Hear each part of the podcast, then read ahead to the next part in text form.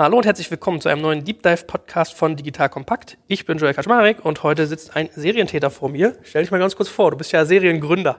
Hi Joel, ich bin Christian Vollmann, habe mein erstes Praktikum im Internet 99 gemacht in Berlin, damals bei alando.de, ohne das Z, kennen heute schon gar nicht mehr so viele Leute. Stimmt leider, ja. Und ja, habe dann ilove.de aufgebaut, danach myvideo.de gegründet, war Mitgründer bei eDarling und jetzt seit eineinhalb Jahren bin ich der Gründer von nebenan.de seit 2005 bin ich auch als Business Angel unterwegs, hauptsächlich in der Berliner Szene. Ja, ich glaube, du bist da relativ bescheiden. Man darf ja schon sagen, hast viele spannende Sachen gemacht, viel auch so die Sambas auf ihrem wichtigsten Weg begleitet. Also gerade Yamba war ja so ein bisschen so ein Nukleus von diesem ganzen Netzwerk, was die gebaut haben.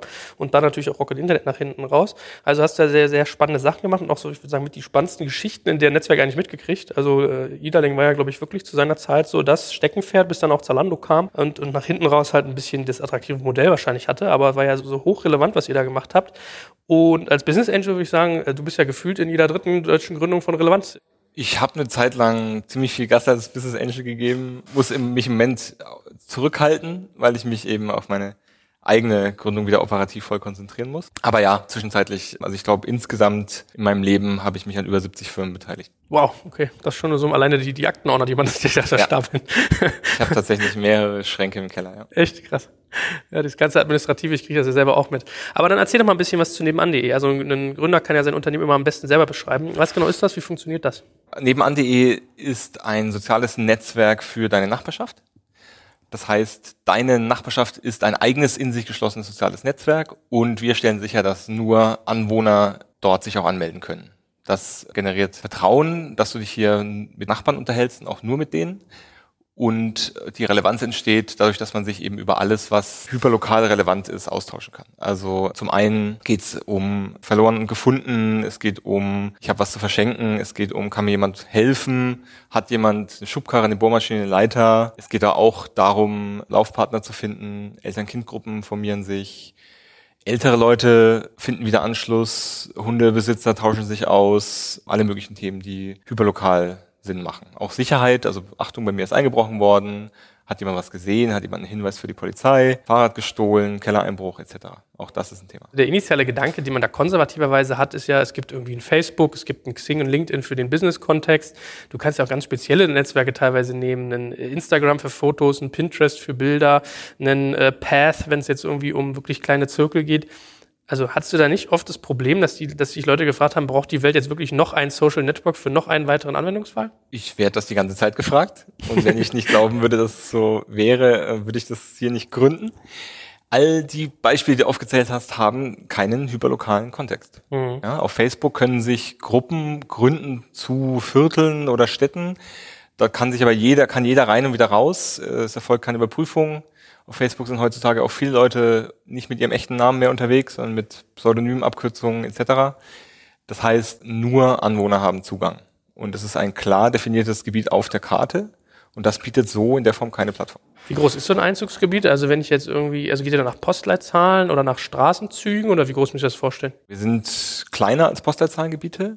Unser Ziel ist es, am Ende des Tages die Realität abzubilden. Das heißt, wenn du jetzt mal Beispiel Berlin nimmst, da gibt es, wenn du jemanden fragst, wo wohnst du, dann sagt der, ich wohne im Kollwitz-Kiez, ich wohne im Helmholtzviertel, ich wohne im Gräfe-Kiez, im Bötzow-Kiez, etc. pp. Es gibt sehr viele Kieze und die gilt es zu treffen. Ja, das heißt, die User müssen sich damit identifizieren können und sagen können, jawohl, das ist meine Nachbarschaft, das ist, heißt hier Kollwitz-Kiez und wenn ich auf die Karte gucke, dann ist das auch genau der Kollwitz-Kiez. Und das ist auch das, was ähm, wir hier in viel Handarbeit recherchieren, wir reden mit Initiatoren, die das bei sich gründen wollen, fragen die, wie heißt deine Nachbarschaft, wo verlaufen die Grenzen, aber auch recherchieren auch gleichzeitig noch Wikipedia, OpenStreetMaps, Google Maps, um wirklich am Ende die Städte in relevante, echte Nachbarschaften, die historisch gewachsen sind, einzuteilen.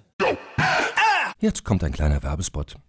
Aufgepasst! Wusstest du, dass HR-Teams heutzutage mit mehr Aufgaben denn je konfrontiert sind? In der aktuellen Studie HR Trends, die Zukunft der Personalarbeit 2024 von Sage, wurden HR-Teams aus sieben verschiedenen Ländern und über 20 Branchen befragt, um top aktuelle Insights in der Entwicklung des Personalwesens zu geben. Sage entwickelt HR-Tools und Software für dein Unternehmen, um Lohnabrechnungen, Personalmanagement, Buchhaltung und mehr zu vereinfachen. So, und die Studie von Sage zeigt unter anderem, dass ganze 91% der HR-Teams angeben, dass ihre Arbeit Arbeitsbelastung im letzten Jahr zugenommen hat, aber gleichzeitig glauben 79 Prozent der Befragten, dass Automatisierung ihre Prozesse zukünftig verbessern und Zeit sparen kann. Ebenfalls spielt auch KI eine große Rolle. Derzeit nutzen etwa ein Drittel bereits Chatbots wie ChatGPT in ihren Prozessen und circa drei Viertel der PersonalleiterInnen sind sich bereits sicher, dass KI die Arbeitsweise im HR revolutionieren wird. Du merkst, die Studie ist vollgepackt mit Statistiken, überraschenden Erkenntnissen und Tipps für HR-Führungskräfte, die vorankommen wollen und zeigt eine Momentaufnahme der sich stetig wandelnden Rolle von HR heute. Am besten schaust du dir die Studie HR-Trends, die Zukunft der Personalarbeit 2024 selbst an. Unter digitalkompakt.de slash Sage, S-A-G-E, kannst du sie dir komplett kostenlos herunterladen. Und wie immer findest du alle Infos auch auf unserer Sponsorenseite unter digitalkompakt.de slash Sponsoren. Werbung Ende.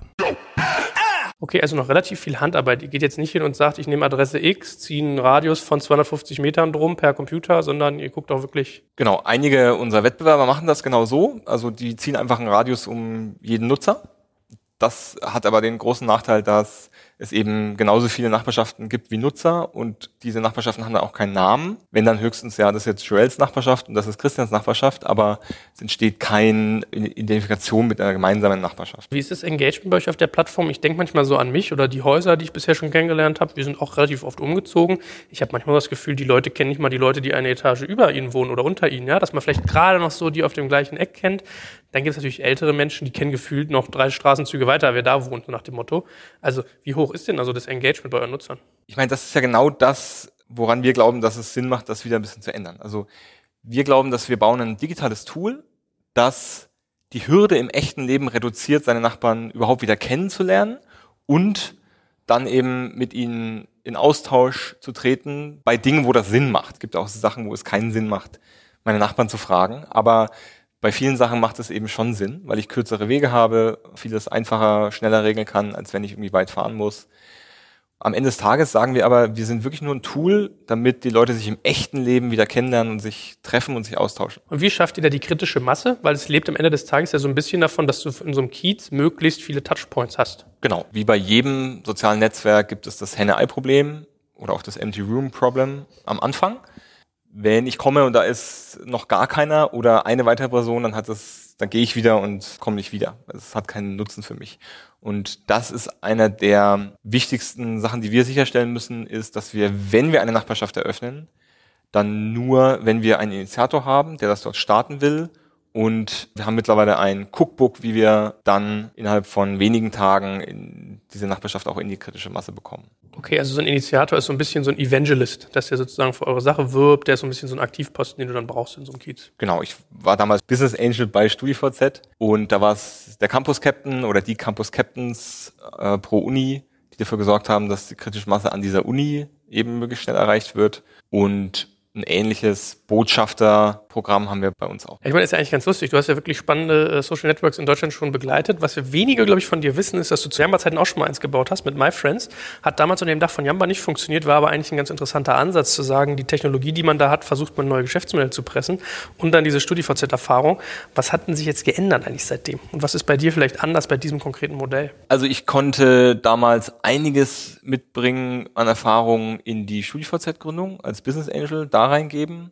Jetzt bei nebenan.de eher weniger. Also klar, diese, diese grundsätzlichen Themen wie man muss über das, man muss das Henne-Ei-Problem geknackt bekommen, das ja, aber ansonsten hat sich schon sehr viel verändert seit damals. Und man muss dazu sagen, nebenan.de ist wirklich ganz anders. Wir bauen nicht ein Social Network, sondern wir bauen ganz viele kleine. Wir haben jetzt über 1700 Nachbarschaften live und in jeder einzelnen müssen wir das Henne-Ei-Problem erneut gelöst bekommen. Das heißt, wir bauen in Deutschland so, so das Vorgehen, das wir haben, ergibt für Deutschland so circa 12.000 bis 15.000 Nachbarschaften. Das heißt, wir bauen nur in Deutschland 12.000 bis 15.000 Social Networks. Und das ist schon sehr anders dann mal zu den ganzen Funktionen, die ihr so habt. Du hast ja schon so ein bisschen äh, angedeutet, das ist ja extrem vielfältig, was man da machen kann. Von Partys über Laufgruppen, über Diebstahlwarnung, über Werkzeug austauschen. Wie kriegt ihr all diese Anwendungsfälle eigentlich in einem Interface kanalisiert? Ist das ein bisschen wie so ein Kleinanzeigenportal oder wie muss man sich das vorstellen? Ja, ist eine der Hauptchallenges dann produktseitig, muss ich zugeben. Es gibt einen generellen Nachbarschaftsfeed. Wenn ich reinkomme, dann den Feed meiner Nachbarschaft, wo am Ende des Tages alles reinläuft. Ich kann dort Beiträge posten mit einer Überschrift, einem Text und mehreren Fotos. Ich kann Veranstaltungen anlegen, auch da natürlich mit Fotos und da können Leute dann zusagen oder absagen. Die dritte Content Art ist ein Marktplatzeintrag. Das ist eben zu verschenken, zu verkaufen.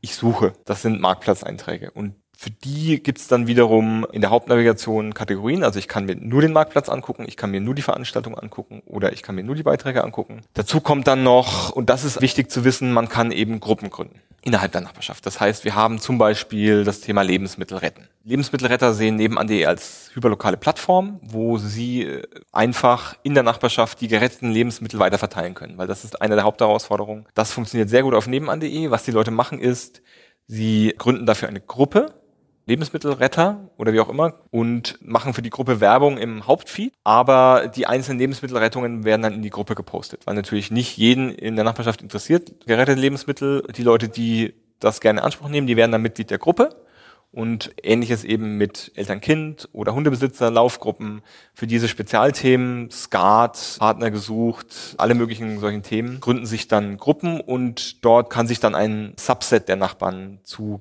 Themen austauschen. Habt ihr generell, dass ihr merkt, dass ihr so Lastzeit und Saisonalitäten bei dem Geschäft habt? Zum Beispiel irgendwie, weiß nicht, Frühjahrsputz oder Weihnachten oder? Also bisher konnten wir eigentlich nur eine Saisonalität feststellen und zwar, dass es rund um Weihnachten, also ich sag mal so die vier, fünf Tage vor Weihnachten und die vier, fünf Tage nach Weihnachten ist bei uns eher weniger los. Mhm. Weil da ist einfach, also erstmal ist man im Stress, vor allem vor Weihnachten, Geschenke besorgen etc.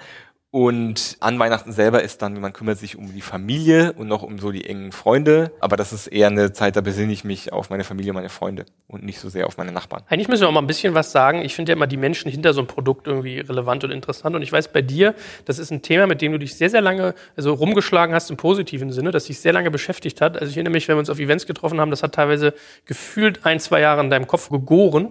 Wie ist denn so diese ganze Entstehungsgeschichte und was hast du für ein Team um dich rum versammelt? Weil was mir immer gesagt wird, wenn man über, über dich spricht, ist, ja, der, der baut da Strukturen, voll krass, so, der gibt sich mal richtig, richtig Mühe.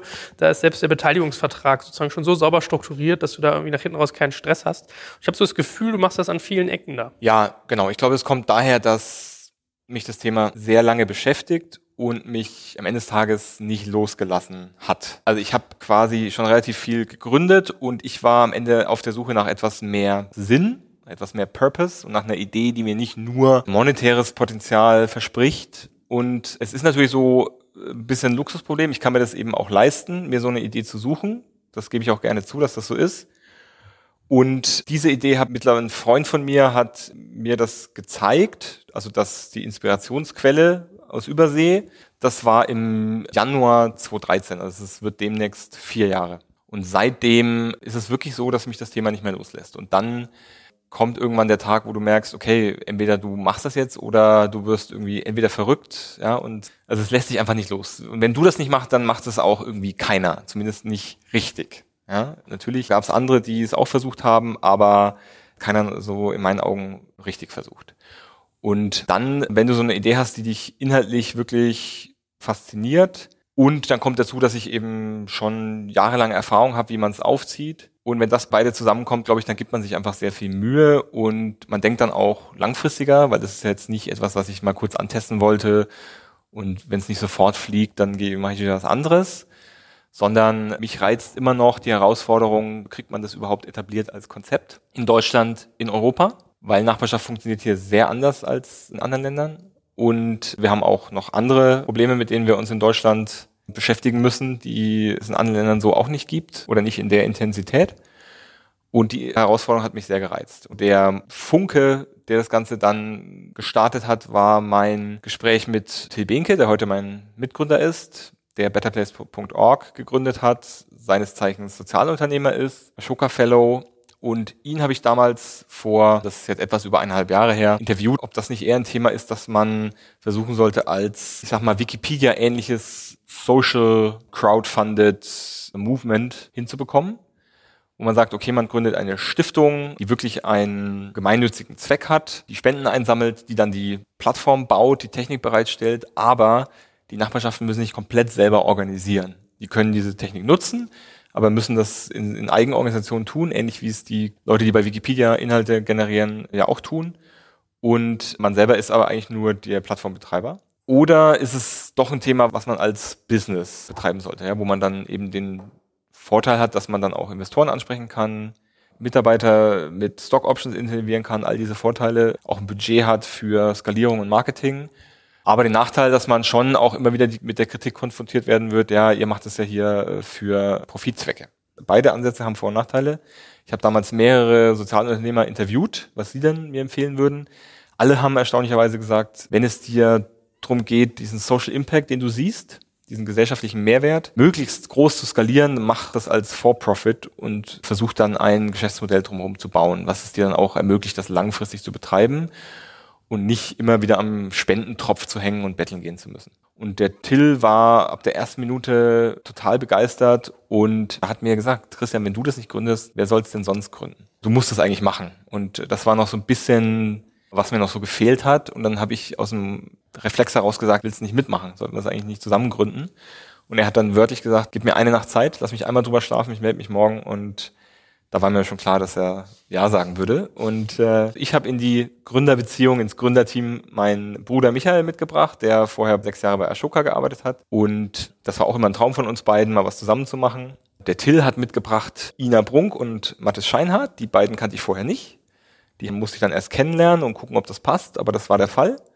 Und dann waren wir zu fünft und haben gesagt, ja, wir brauchen aber auch noch einen CTO, also einen technischen Co-Founder. Und da hatten wir dann sehr großes Glück, dass wir den sehr schnell, den Sven Tantau gefunden haben und aus heutiger Sicht mein Dream Team, muss ich wirklich sagen. Ist das bei dir eigentlich so ein bisschen, dass du irgendwie so eine Art Wiedergutmachungsdruck oder etwas in der Art empfindest? Weil du kommst ja schon so ein bisschen aus dieser Samwa-Ecke, hart arbeiten. Man hört bei dem immer wieder so, der trimmt die Leute, nutzt andere aus. Ob das jetzt stimmt, sei mal dahingestellt. Ja, kann man, glaube ich, immer sehr, sehr vielfältig diskutieren. Aber hast du schon so ein bisschen Gefühl, da irgendwie auf irgendeine Art dir selber was beweisen zu müssen oder Wiedergutmachung zu leisten? Oder ist das einfach eine Passion? Tja, eine gute Frage. Also es ist so, ich, ich war auf der komplett anderen Seite. Ich habe das gesehen und auch mitgemacht. Und mein Bruder hat ja von vornherein immer diese soziale Schiene eingeschlagen. Und ich muss sagen, ich habe ihn dafür schon immer bewundert. Er hat schon immer sich irgendwie in den Dienst der gemeinschaftlichen Sache gestellt. Ich fand das immer sehr edel und bewundernswert und habe ihm dafür immer großen Respekt gezollt. Bei mir, ehrlich gesagt, ich glaube ich, bin ein sehr ehrgeiziger Mensch. Wir kommen aus einfachen, ja, bürgerlichen Verhältnissen. Wir hatten tolle Eltern, die uns eine tolle Bildung ermöglicht haben, obwohl sie selber, weil sie auf dem Land groß gewachsen sind, direkt in der Nachkriegszeit nicht die Chance hatten, Gymnasium zu besuchen, obwohl sie das Zeug dazu gehabt hätten. Haben daraus die Lehre für sich gezogen. Bildung ist eigentlich das Wichtigste, was man den Kindern mitgeben kann. Haben das uns beiden ermöglicht und wir sind ihnen dafür extrem dankbar. Für mich war glaube ich, als ich jung war, von der Uni kam, ging es mir tatsächlich hauptsächlich darum, ich wollte beweisen, dass ich es kann und ich wollte auch mir mein berühmtes Fuck you Money irgendwo verdienen. Also einfach das Geld, wo man dann sagen kann, wenn einem was nicht passt, eben Fuck you, ich mache mein eigenes Ding. Und ich glaube, das war dann aber genau das, was eingetreten ist. Also als ich das gemacht hatte, habe ich gemerkt, dass noch mehr Geld fühlt sich für mich einfach zu shallow an. Ja, es ist mir einfach nicht sinnstiftend genug. Also Generation Y würde ich sagen, extrem stark auf der Suche nach Sinn in meinem Leben. Hab, hatte da auch eine Zeit lang, es war eigentlich die Zeit, nachdem ich diese Idee schon entdeckt hatte, aber bevor ich mich getraut hatte, wirklich zu sagen, das ist es, was ich mache, war ich auch aus heutiger Sicht, würde ich sagen, in einer mittleren Midlife-Crisis.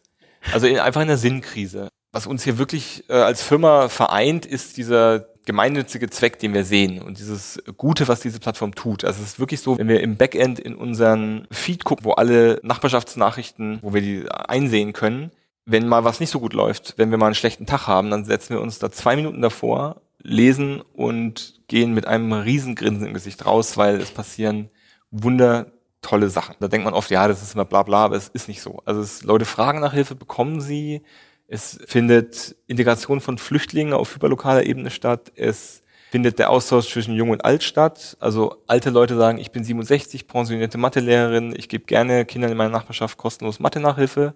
Ich will kein Geld, Mathe macht mir Spaß, ich habe Zeit, ich langweile mich. Also dieses Potenzial, was in alten Leuten steckt, die alle noch was gut können, und sei es Klavierunterricht geben, Mathe-Nachhilfe, was auch immer, Deutschunterricht für Flüchtlinge etc. pp das ist riesig. Und die wollen kein Geld, die wollen einfach nur ein bisschen Sinn. sozialen Anschluss. Genau. Und die junge Person, die kostenlos Mathe-Nachhilfe bekommt, die kann dann halt mal einkaufen gehen für die alte Person. Solche Sachen finden bei uns statt. Und das Tolle ist, die hätten alle nicht stattgefunden ohne nebenan.de. Es ist kein Ersatz. Ich sage immer, WhatsApp ersetzt in meinen Augen zu 90 Prozent Konversationen, die vorher per SMS stattgefunden haben. Klar ist WhatsApp besser. Man kann jetzt Bilder schicken, seinen Standort teilen, Gruppen gründen. Aber inhaltlich ist es 90 Prozent hat davor einfach per SMS stattgefunden. Bei nebenan.de 98 Prozent der Interaktion und Konversation hätte ohne nebenan.de nie stattgefunden. Weil das sind Leute, die sich vorher nicht kannten und wir bringen sie wieder zusammen. Und das ist, was uns inhaltlich wirklich sehr stark motiviert. Und es ist schön zu sehen, dass in dieser Firma, das ist wie ein Lagerfeuer, dieser Social Cause ist wie ein Lagerfeuer, um dem wir rumsitzen, der uns Identität gibt und uns wärmt und uns ein gutes Gefühl gibt, gibt uns so einen Kompass. Jetzt kommt ein kleiner Werbespot.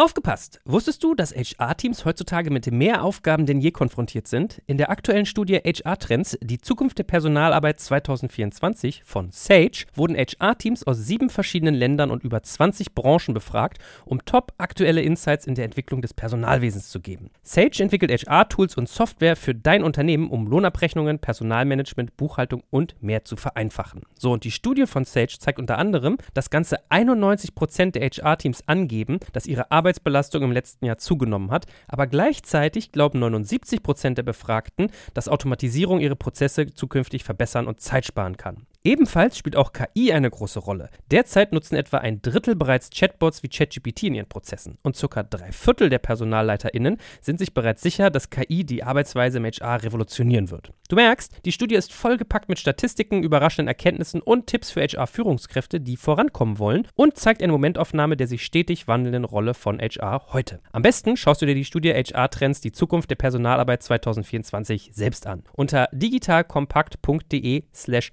Sage, S-A-G-E, kannst du sie dir komplett kostenlos herunterladen. Und wie immer findest du alle Infos auch auf unserer Sponsorenseite unter digitalkompakt.de slash Sponsoren. Werbung Ende. Spannend. Du hast ja offensichtlich sehr viele Gedanken gemacht über den Sinn in deinem Leben und auch deines Produktes. Wenn du aber jetzt trotzdem sagst, du hast dich für den For-Profit-Weg entschieden und du musst halt irgendwie immer auch trotzdem gucken, wie man mit dem ganzen Thema Geld verdient.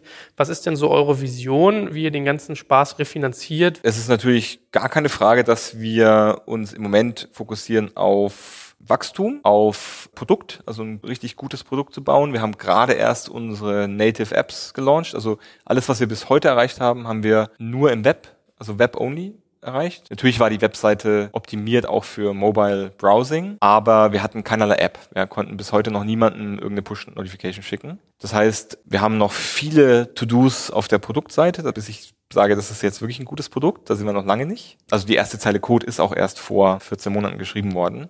Vor sechs Monaten waren wir noch vier Programmierer in unserem Team. Also es ist schon immer noch very early times, sehr, sehr, sehr früh. Und äh, genau, Wachstum und natürlich auch Engagement, also dass Leute das Produkt nutzen und dann auch Re-Engagement, dass sie wiederkommen und es regelmäßig nutzen. Das ist immer noch und auch absehbare Zeit in 2017 wird das weiterhin der Hauptfokus sein. Und danach wird eine Kernentscheidung sein, internationalisiert man jetzt erst oder monetarisiert man jetzt erst oder versucht man beides gleichzeitig zu machen. Das müssen wir dann auch mit unseren Gesellschaftern und Investoren besprechen. Das hängt natürlich auch ein bisschen von der Risikoaffinität ab. Aber keine Frage kommt der Tag, an dem wir anfangen müssen zu monetarisieren, ein Businessmodell zu bauen. Und das wird auch logischerweise eine der Kernherausforderungen werden. Was habt ihr da bisher für Ideen für? Vom Grundsatz her ist es, ich versuche im Online-Marketing hyperlokal einzukaufen. Also ich versuche Leute anzusprechen, die im Kolwitz-Kiez wohnen, mit einer auf den Kolwitz-Kiez getargeteten Message. Extrem schwierig. Kaum jemand kann mir das anbieten. Viele können mir eine Postleitzahl anbieten oder Facebook kann mir anbieten, x Kilometer um den Radius. Keiner kann mir anbieten, den Kolwitz-Kiez. Naja, höchstens wahrscheinlich so diese, die Ströers dieser Welt, die jetzt langsam ihre Billboards digitalisieren, ne? Genau, aber das ist dann immer noch out of home und nicht online. Ne? Ich sag mal so, wir glauben dran, dass wir, dass viele Brick-and-Mortar-Geschäfte, also viele Ladengeschäfte, aber auch natürlich über lokale Dienstleister wie Friseur, Nagelstudio, aber auch Arzt, Anwalt, Handwerker und so weiter. Jeder, eigentlich jeder, der ein lokales Einzugsgebiet hat, dass wir den auf die Plattform einbinden können, ihn ermöglichen, dass er sich dort erstmal repräsentiert, dass er seine Reputation aufbaut bei uns, also Thema Empfehlungen, Bewertungen von echten Anwohnern, also nur die Anwohner dort können dann auch bewerten Plus dann natürlich nächster Schritt auch noch transaktionsbasiert. Also Nachbarschaftsvorteilsangebote etc. Am Ende des Tages geht es darum, mein Einzugsgebiet möglichst ohne Streuverlust ansprechen zu können und Neukunden in meinen Laden zu kriegen. Hat so ein bisschen die äh, gelbe Seitentouch eigentlich, ne? Auf eine Art. Ja, also ich glaube, es äh, wird am Ende des Tages eine Kombination aus vielen Sachen, muss es werden, wenn es richtig gut werden soll. Wenn es, Ziel muss ja sein, dass es für beide Seiten, für die privaten Nachbarn, die Anwohner, als auch für die Ladengeschäfte oder ja äh, auch Dienstleister natürlich auch Gastronomie klar für beide Seiten Sinn macht und funktioniert. Und das ist natürlich die Kernherausforderung. Ich glaube wie gesagt eine Komponente ist Recommendations. Also da denke ich eher an TripAdvisor Yelp Quipe diese Art von Geschäften. Dann geht's weiter mit transaktionsbasiert. Also es ist schon fast ja Richtung Groupon aber hyperlokal und nachhaltig ja ja, also es wird, glaube ich, muss eine Kombination werden. Mhm, Aber ich glaube auch, es ist eine große Herausforderung, ne? dass du sowas gut hinkriegst, so, so eine Transition in so einen Bezahlweg reinzugehen, weil, ich meine, wenn wir früher über, über Social Networks geredet haben, Friendster starb, starb wegen Skalierungsproblemen, aber ein MySpace zum Beispiel starb ja eigentlich wegen schlecht eingebundener Werbung zum Beispiel, was Ja. Facebook sehr gut hingekriegt hat. Also kriegt man ja so ein Gefühl für.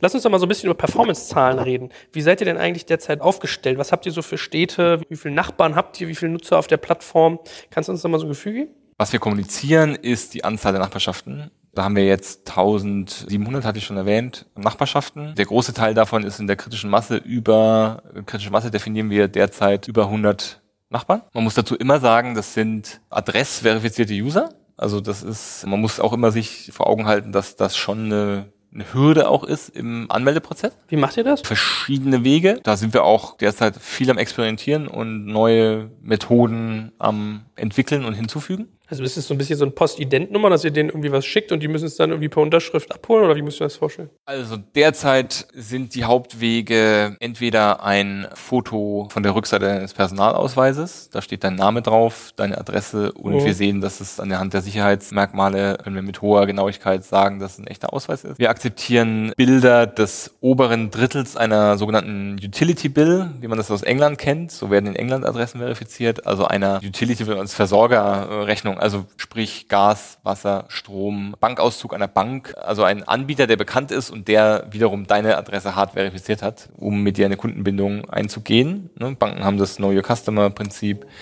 Das akzeptieren wir. Und der dritte Weg ist Postkarte. Also man kann eine Postkarte anfordern mit einem Zugangscode.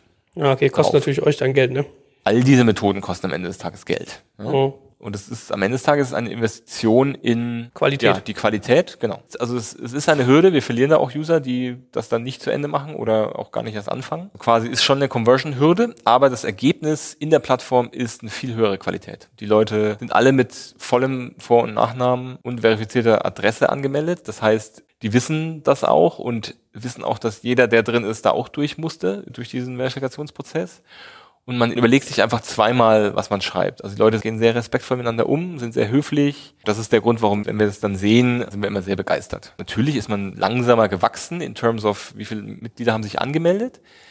Aber ich glaube, das ist schon auch ein großes Learning. Am Ende ist Qualität viel wichtiger als Quantität. Wo du äh, von Engagement redest, wie sind denn eure Zahlen bei diesen ganzen Themen? Also Verweildauer, Aktivitätsgrad, äh, vielleicht auch Referrals. Was, was hast, was siehst du da für Entwicklung, für Trends bei euch? Ehrlich gesagt kann man das bei similarweb.com zum Beispiel, dadurch, dass wir heute noch 100% Web-Traffic haben, kann man das dort eigentlich einfach nachgucken. Ich glaube, müsste jetzt lügen, aber wir haben, wir sind jetzt bei einer Million Visits im Monat, haben Verweildauer von circa sechs Minuten, wenn ich mich richtig erinnere, und circa 5,56 Seiten pro Visit.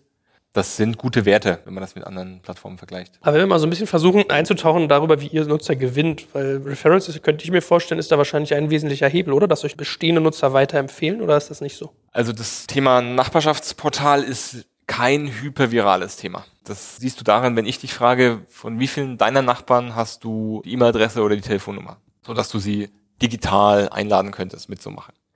Kannst du dir mal von dir selber überlegen, kann sich jeder von uns überlegen. Bei den meisten Leuten ist die Antwort entweder äh, von gar keinem oder von, ja, von zwei oder dreien. Sprich, das ist nicht dieses Thema, gib mir mal dein Adressbuch bei Gmail oder bei Yahoo und ich schick mal eine Einladung an deine 800 Kontakte, die da drin sind. Das ist es definitiv nicht. Ja, es, ist, es ist kein Thema, wo der virale Koeffizient so hoch ist, dass ein Nutzer bringt 1,3 neue mit und es äh, explodiert dann irgendwann automatisch. Aber ich sag mal so, wa- was man bei euch ja gesehen hat, es grassierte ja mal eine ganze Zeit lang, dass jeder auf einmal irgendwelche Briefe im Postkasten hatte, die so nach, hat Muttchen mit dem Microsoft Word Hand getippt, mit Hallo, hallo, ich bin bei nebenan.de, melde dich doch auch an, hast du Bock? Also befördert ihr solche Sachen zum Beispiel, dass ihr sagt, das ist für euch irgendwie ein guter Kanal? Da haben sich ja viele, glaube ich, auch instant gefragt, ist es echt oder nicht? Ne? Also die Geschichte dazu ist, dass als ich die Idee vor eben fast vier Jahren zum ersten Mal gesehen habe, habe ich überlegt, wie kann ich da einen sogenannten Pretotype dafür bauen. Also ein Pretotype ist das, was man noch vor dem Prototypen macht, habe entschlossen, okay, mein Pretotype ist einfach mal in meiner Nachbarschaft zu klingeln. Ich kannte damals niemanden in meiner Nachbarschaft. Also wirklich auch in die Nachbarhäuser, nicht im, nicht nur im eigenen Treppenhaus, in die Häuser daneben und den mich vorzustellen, ein bisschen Smalltalk zu machen und dann irgendwann zu sagen, ich hätte Lust hier für die Straße eine Art soziales Netzwerk im Internet zu gründen. Hätten Sie Lust da mitzumachen? Wenn ja, geben Sie mir doch bitte Ihre E-Mail-Adresse. Ja, weil nur fragen, ja, nein, das ist nicht wertvoll genug. Mein Test war, bekomme ich von den Leuten ihre E-Mail-Adressen. Dieser Prototype war dann sehr erfolgreich. Also bei 20 Leuten geklingelt, 19 haben mir ihre E-Mail-Adresse gegeben. Nur einer hat gesagt, nee, will er erstmal gucken. Und generell super, super coole Gespräche gehabt, Leute kennengelernt. Das war eine tolle Erfahrung. Und dann habe ich gesagt, so jetzt wäre der nächste Schritt ein Prototyp und habe dann ein Open Source Social Network mir gesucht. Elk nennt sich das.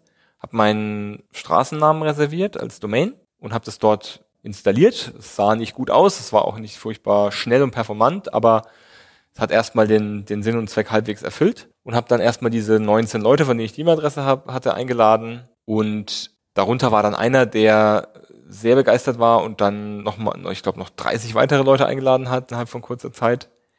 Und zwar, indem er sie auf der Straße angequatscht hat und gefragt hat, ob sie hier wohnen. Und also, ist ein sehr outgoing Typ aber auch hat teilweise auch geklingelt bei sich und Nachbarnhäusern und das war ein Weg. Die Hürde ist aber extrem hoch. Also jetzt meinen Usern bei nebenan zu sagen, geht doch mal raus, klingelt bei euren Nachbarn, quatscht die da rein. Das ist eher so US-Wahlkampf, klingelt bei euren Nachbarn und überzeugt sie, dass sie jetzt Hillary oder Trump wählen sollen. Das macht in Deutschland keiner. Die Hürde ist wirklich hoch.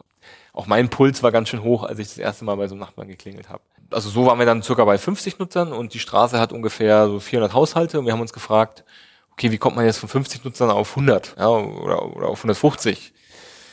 Und das war da, damals eben der Matthias, der da so begeistert war in meiner Straße und ich. Wir haben das dann gemeinsam so ein bisschen vorangetrieben. Und der Matthias hatte die Idee, ja, lass doch Flyer an die Laternen kleben. Und dann habe ich gesagt, ja, Matthias, wir haben keinen Adressverifikationsprozess, weil das war ja nur ein schnell zusammengeschustertes Tool. Das ist mir ein bisschen zu öffentlich. Da laufen sehr viele Touristen rum, sehr viele Leute, die hier halt Freunde besuchen oder ins Restaurant gehen, aber halt nicht hier wohnen. Und die will ich ja eigentlich nicht drauf machen, weil ich kann die auch nicht rausfiltern, weil ich habe ja keinen vorgeschalteten Adressverifikationsprozess. Was hältst du davon? Wir drucken Einladungen aus und werfen die in die Briefkästen. Wir klingeln uns in die Häuser rein und werfen die in die Briefkästen. So können wir ziemlich sicher sein, dass sich nur Anwohner da rankommen und sich anmelden. Lange Rede, kurzer Sinn, genau das haben wir gemacht. Und ich kann dir den Zettel, ich habe den noch auf dem Computer liegen, von damals zeigen. Ich habe den einfach in Word äh, runtergetippt, ein bisschen formatiert. Entschuldigung, wenn du das Muttchen warst, was ich gerade ja, gesagt habe. Und, aber es ist, es ist erstaunlich, dass diese Zettel basieren auf diesem Zettel, den ich vor dreieinhalb Jahren in meiner Straße eingeworfen habe. Wir haben bis heute eigentlich ehrlich gesagt keinen Zettel gefunden, der besser funktioniert. Das ist auch witzig. Mit sehr viel Testing, AP-Testing. Wir haben bis heute keinen Zettel gefunden, der besser funktioniert. Gerade weil es persönlich wirkt. Weil, genau, weil es persönlich ist, weil es vom Nachbarn zu Hause ausgedruckt in Briefkasten und unser Prozess ist heute so, dass wir suchen uns Initiatoren, die ihre Nachbarschaft starten wollen. Mit denen sind wir im Austausch per E-Mail und Telefon und erklären denen, das Beste ist, wir werfen persönliche Einladungen in die Briefkästen und wir haben dann Textvorschläge, die können die anpassen und verändern. Viele machen das natürlich auch nicht, also Leute sind bequem, mhm. nehmen dann die Vorlage und wir helfen dann beim Druck und beim Einwerfen. Aber die Einladung kommt wirklich von dem Anwohner aus der Nachbarschaft. Hast du noch andere Wege gefunden, wie er an Nutzer kommt, außer diese, diese Flyrain-Geschichte? Dann sind wir jetzt im Moment sehr viel am Ausprobieren, also im Online-Marketing, alle möglichen Kanäle, die es da gibt, die muss ich jetzt nicht alle aufzählen. Da gibt's welche, die funktionieren gut, dann gibt's welche, die funktionieren nicht. Und da sind wir natürlich extrem viel am Testen und Ausprobieren. Und jetzt kommt dann natürlich noch das ganze Thema App-Marketing. Also unsere App ist noch nicht so fertig, dass wir jetzt schon das Paid App-Marketing gehen, aber das folgt auch in Kürze. Auf der Webseite war es so, dass wir 50% Desktop-Zugriffe hatten und der Rest war Mobile und Tablet. Mhm, krass, ja, merkt man ja schon, wo die Reise hingeht ein bisschen, ne? Ja. Nee, auf jeden Fall, klar. Ich meine, man spürt ja, du bist jetzt wahrscheinlich auch nicht irgendwie begeistert, da äh, groß stark über, über Marketingzeit zu reden, versteht man ja auch, weil es gibt ja durchaus auch Wettbewerb. Du hast ja schon gesagt, in den USA hast du auch ein, äh, ein Vorbild gehabt. Nextdoor, tippe ich mal. Wie siehst denn du die? Also was ist so dein Blick auf die internationale Konkurrenz? Die haben ja irgendwie sehr viel Geld auch aufgenommen, 210 Millionen Dollar, ist ja irrwitzig gefühlt für deutsche Verhältnisse. Machen die dir Angst, dass die in den deutschen Markt kommen? Siehst du die eher als Vorbild, kannst von denen lernen oder wie ordnest du die ein?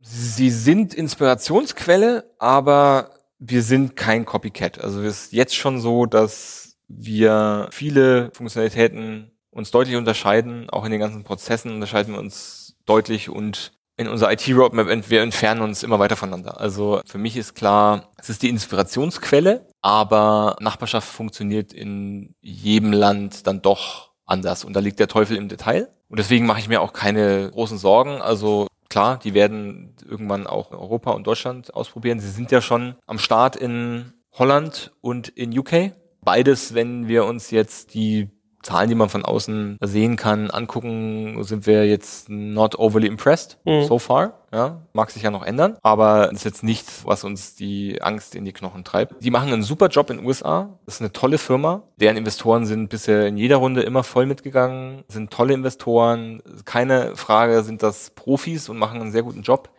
in Amerika. Ich glaube, sie werden aber lernen, dass dieses Modell is a bitch to internationalize. Ja, aber das fällt dir dann vielleicht auch mal irgendwann auf die Füße, wenn du internationalisieren willst, oder? Absolut. Wenn es darum geht, Deutschland zu verteidigen, ist das gut für mich. Wenn es darum geht, äh, wollen wir morgen nach Italien gehen, ist es, aber das ist gegen mich, ganz klar. Mhm. Aber würdest du dich von so jemandem zum Beispiel kaufen lassen oder mit dem irgendwie einen Merger machen oder irgendwas in der Art? Ist das für dich sinnvoll, wenn die jetzt kämen und sagen, wir sind in so einer typischen Make-or-Buy-Situation, wir verstehen deinen Markt nicht, lass uns das zusammen machen, wir backen zusammen einen größeren Kuchen? Ist das ein Case oder ist das eher fern von eurer Denke? Du, Joel, das ist, kommt dann so auf die Situation an. Man schließt nichts aus. Generell. Ja, also du musst sehen, ich war ja damals in der Position bei StudiVZ, dass ich auf dem Papier Board of the Director dieser UK Limited war und deswegen stand damals Matt Kohler vor meinem Schreibtisch, als sie das erste Mal StudiVZ kaufen wollten. Facebook also, jetzt. Facebook, genau. Und ja, aus heutiger Sicht natürlich, ich war damals stark dafür, das auch zu tun. Ich fand Facebook extrem vielversprechende Firma und konnte mich damit aber nicht durchsetzen. Und dann darf man sich auch nicht beschweren, ex post. Dann hat man sich nicht durchgesetzt und ist man selber schuld. Aber da hätte es dann durchaus Sinn gemacht. In anderen Fällen gab es auch schon Sachen, wo jemand verkauft hat, wo es dann ex post keinen Sinn gemacht hat. Ich meine, das Learning ist am Ende des Tages, ex post ist man immer schlauer. Das wissen wir mhm. alle. Ja, also damit beschäftige ich mich eigentlich nicht, ehrlich gesagt. Mich treibt um, ich will dieses Thema inhaltlich in Deutschland etablieren, weil ich einfach glaube, das braucht es. Und zwar eigentlich weltweit. Jetzt kommt ein kleiner Werbespot. Aufgepasst! Wusstest du, dass HR-Teams heutzutage mit mehr Aufgaben denn je konfrontiert sind? In der aktuellen Studie HR Trends, die Zukunft der Personalarbeit 2024 von Sage, wurden HR-Teams aus sieben verschiedenen Ländern und über 20 Branchen befragt, um top aktuelle Insights in der Entwicklung des Personalwesens zu geben. Sage entwickelt HR-Tools und Software für dein Unternehmen, um Lohnabrechnungen, Personalmanagement, Buchhaltung und mehr zu vereinfachen. So, und die Studie von Sage zeigt unter anderem, dass ganze 91% der HR-Teams angeben, dass ihre Arbeit Arbeitsbelastung im letzten Jahr zugenommen hat, aber gleichzeitig glauben 79 Prozent der Befragten, dass Automatisierung ihre Prozesse zukünftig verbessern und Zeit sparen kann. Ebenfalls spielt auch KI eine große Rolle. Derzeit nutzen etwa ein Drittel bereits Chatbots wie ChatGPT in ihren Prozessen und circa drei Viertel der PersonalleiterInnen sind sich bereits sicher, dass KI die Arbeitsweise im HR revolutionieren wird. Du merkst, die Studie ist vollgepackt mit Statistiken, überraschenden Erkenntnissen und Tipps für HR-Führungskräfte, die vorankommen wollen und zeigt eine Momentaufnahme der sich stetig wandelnden Rolle von HR heute. Am besten schaust du dir die Studie HR-Trends, die Zukunft der Personalarbeit 2024 selbst an. Unter digitalkompakt.de slash Sage, S-A-G-E, kannst du sie dir komplett kostenlos herunterladen. Und wie immer findest du alle Infos auch auf unserer Sponsorenseite unter digitalkompakt.de slash Sponsoren. Werbung Ende. Was ist uns mit dem deutschen Wettbewerb? Also da muss ich selber mal gucken, muss man ja fairerweise sagen. Also ihr habt vielleicht, zumindest in meiner Sphäre, mit der Publicity einen besseren Job gemacht als jetzt andere, aber so ein Wir Nachbarn, Nachbarschaft.net, Lokalportal sind so Namen, die da irgendwie aufpoppen, wenn man da mal irgendwie dreimal, viermal zu googelt. Wie, wie siehst du solche Leute? Ist das irgendwie jemand, wo man sagt, interessiert dich nicht oder hast du Angst vor? Oder also wie, wie muss man sich diesen Wettbewerb bei euch vorstellen? Also ein Modell, in dem man gar keinen Wettbewerb hätte, das wäre ja schon scary. Also das würde mir eher Angst machen, dass ich sage, äh, bin ich jetzt wirklich völlig auf dem Holzweg, dass hier irgendwie es überhaupt keinen Wettbewerb gibt. Ich glaube, Wettbewerb gehört dazu, belebt das Geschäft, ist ja auch Antrieb, Ansporn, besser zu werden. Ist ja auch im Sinne des Konsumenten und im Sinne des Nutzers, dass sich eine Plattform kontinuierlich weiter verbessert und eine Triebfeder dafür ist Wettbewerb. Also insofern ist das, schön, schön höflich geantwortet. Ja, also ich meine, Makro von ganz oben Vogelperspektive betrachtet ist Wettbewerb eine sinnvolle und gute Sache. Jetzt ist es so, ich sehe in Deutschland niemanden, der das Thema gut genug und tief genug und sorgfältig genug bearbeitet und da eine echte Community aufbaut, ein gutes Produkt aufbaut.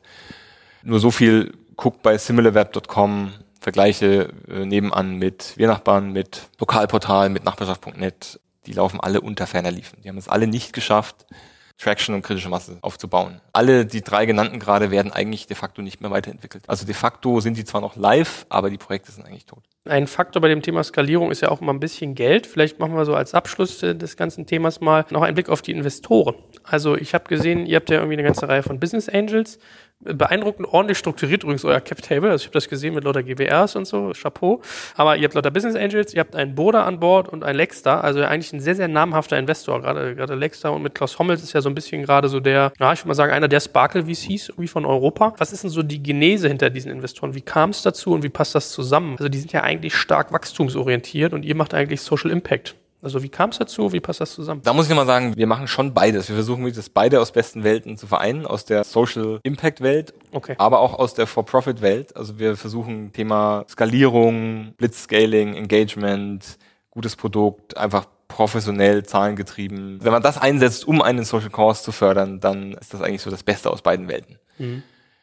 Plus dieser Social Impact ist so, dass es auch, es macht auch Sinn für uns als Firma, auch aus Investorensicht, weil es hilft uns extrem beim Storytelling, es hilft uns extrem beim Recruiting, es hilft uns extrem beim Motivieren des Teams, beim Leute an uns binden, auch langfristig. Das wird immer so als entweder-oder gesehen. Also entweder man ist Weltverbesserer oder man ist so Turbokapitalist und beutet die Angestellten aus, haut die Kunden übers Ohr und schadet die Umwelt so. Also mit ja, diese Extreme, ne, wir, wir versuchen ja, eben die, die zwei Sachen zu verbinden. Und da ehrlich gesagt, sollten wir das damit Erfolg haben, glaube ich, wäre das auch ein bisschen, das ist schon so meine, mein Traum, also ein Teil des Traums, dass das zu so einem ja, Leuchtturm werden könnte, dass sich das mehr Leute trauen zu sagen, ist nicht entweder oder, ich versuche beides zu verbinden und zu vereinen. Okay, ich verstehe. Aber wie, wie ist es denn dann dazu gekommen? Weil es ist ja bestimmt als VC-Case jetzt nicht, merkst du ja auch an mir, habe ich offensichtlich das gleiche Vorteil wie viele Menschen, denen du begegnest an dieser Front. Wie hast du es denn denen verkauft? Wie hast du es geschafft, dass solche Top-Leute durchaus in dich investieren? Und wonach hast du die ausgesucht? Also ich habe zu Beginn erstmal selbst finanziert. Das hilft natürlich immer, weil man dann, man kann schon mal loslegen, man kann ja live gehen, erste Traction zeigen und man, ja, man muss eben keine ganz, ganz early Runde raisen, wo man noch überhaupt nichts zu zeigen hat, außer die Idee und das Team. Das hat schon mal geholfen. Und dann war es so, dass ich mich über diese Idee mit Klaus Hommels vor dreieinhalb Jahren schon mal getroffen habe.